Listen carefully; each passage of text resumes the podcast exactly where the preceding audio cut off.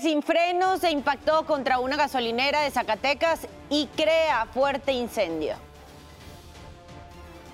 Liberan al estudiante de secundaria del Estado de México que intentó atacar a una maestra. Localizaron en Jalisco bolsas con restos humanos. Las autoridades analizan si se trata de los jóvenes desaparecidos que trabajaban en un consel de, Zapopan. La Fiscalía de Coahuila investiga el presunto suicidio de un niño de 11 años al que le quitaron el celular para que dejara de escuchar corridos tumbados. La Cámara de Representantes de Estados Unidos aprobó un acuerdo sobre el techo de deuda. No se pierda más adelante la buena noticia del día. Demostraremos a dos personas que tendrán una segunda oportunidad de vida gracias a la familia de un militar diagnosticado con muerte cerebral que aceptó que se convirtiera en donante de órganos.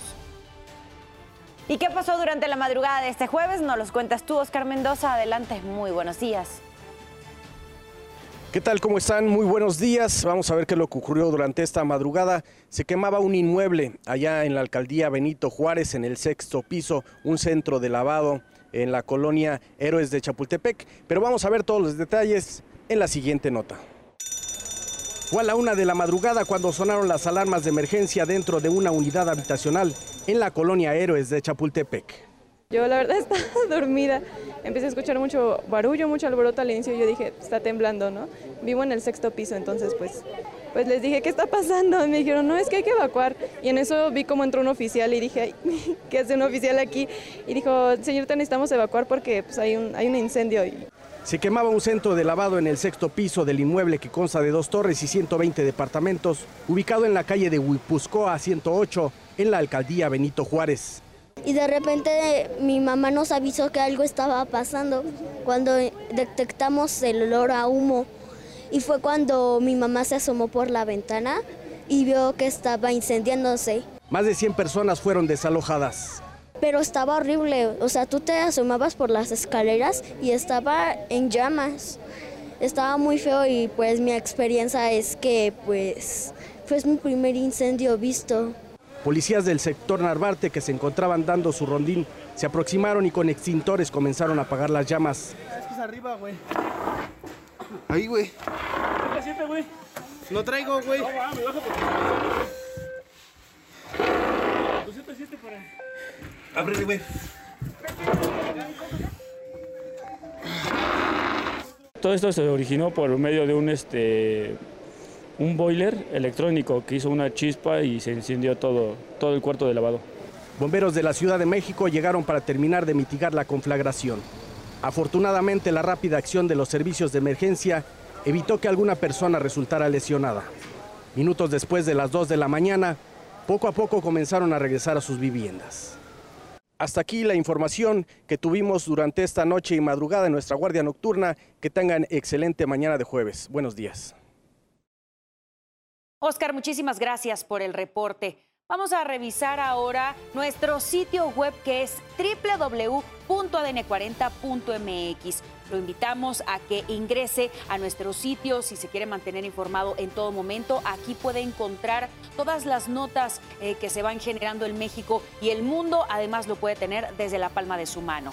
Las calles en este momento en la Ciudad de México registran buen avance. En Avenida Javier Rojo Gómez, desde Eje 6 Sur hacia Calzada Ermita Iztapalapa, si va a transitar por las calles de la Ciudad de México, hágalo con mucha precaución y recuerde también que conforme avanzan las horas se va complicando la circulación. Las condiciones meteorológicas en nuestro país nos indican todavía condiciones de lluvia, incluso hay probabilidad de caída de granizo porque tenemos la combinación de una línea seca con un canal de baja presión que se encuentra al interior de la República Mexicana. Otro canal de baja presión se ubica en la península de Yucatán. Estos sistemas estarán propiciando las lluvias, los nublados, vientos, incluso no se descarta la probabilidad de caída de granizo, principalmente para la zona norte y centro de nuestro país para que esté atento y lo tome en cuenta. En contraste, tenemos una corriente en chorro subtropical que esta podría propiciar la tercera onda de calor en nuestro país, por lo que lo vamos a mantener al tanto de cómo van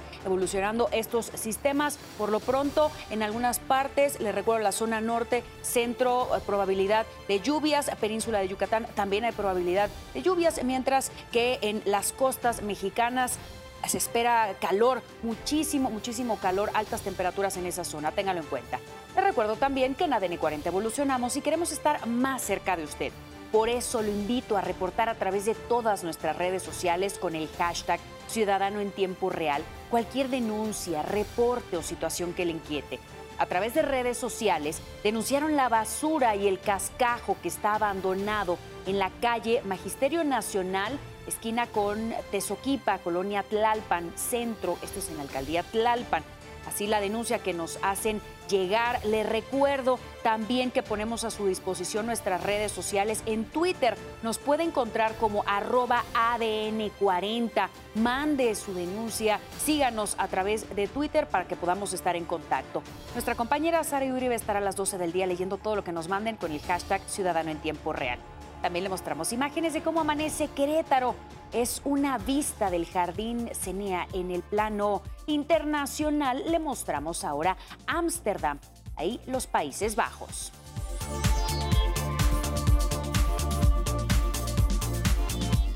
Son las 5 con 37 minutos de la mañana. Seguimos con la información. Vamos con este resumen. Una cámara de seguridad captó cuando dos sujetos despojaron a un automovilista de efectivo en Allende, Nuevo León. Momentos antes, la víctima retiró 3 millones de pesos de una sucursal en Santiago. En la imagen vemos cómo descienden dos sujetos de una camioneta, se acercan a este vehículo y se escuchan los gritos de la conductora. Después regresan a la camioneta y huyen. ¿Cómo sabían ellos que esa persona iba a retirar 3 millones de pesos? Es la pregunta.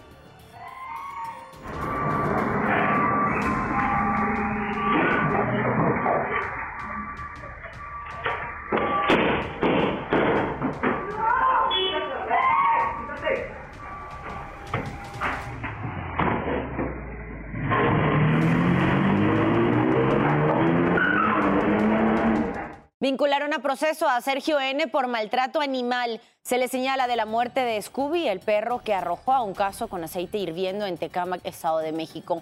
Un juez le impuso la prisión preventiva, por lo que permanecerá en el penal de Chiconautla. Además, se giró una nueva orden de aprehensión por homicidio calificado en grado de tentativa por agredir al dueño de la carnicería.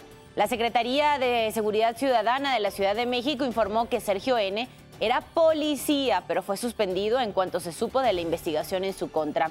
Señaló que siempre colaboró para que se diera con su paradero y detención. Tenga en cuenta, a partir de hoy jueves se prevé que inicie la tercera onda de calor de la temporada, así lo informó la Comisión Nacional del Agua. Estiman temperaturas máximas a 40 grados en varios estados del país. Aficionadas en Brasil se fueron a los golpes durante el encuentro entre Sport Recife y el ABC correspondiente a la Serie B. Los hombres tenían restringido el acceso debido a que invadieron la cancha del estadio Ila do Retiro un año atrás. Los principales incidentes ocurrieron durante el medio tiempo. El juego estaba empatado. Los fanáticos comenzaron a insultarse, después comenzaron a golpearse y a pesar de estar divididos por una reja se dio esto. La policía intervino para separar.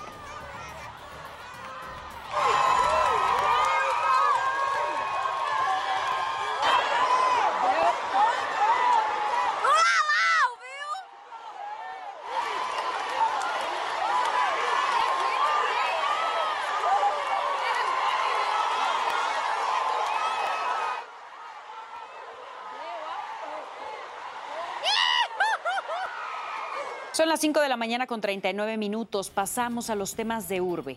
El Congreso Capitalino aprobó la ley MAPLE presentada en octubre del año pasado a petición de Adriana Mondragón, tutora de Maple, el perrito que aparentemente falleció después de que lo llevaran a una escuela de adiestramiento.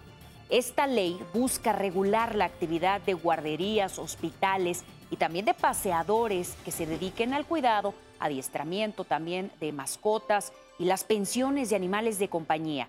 También permitirá que se cree un padrón oficial de prestadores de servicios.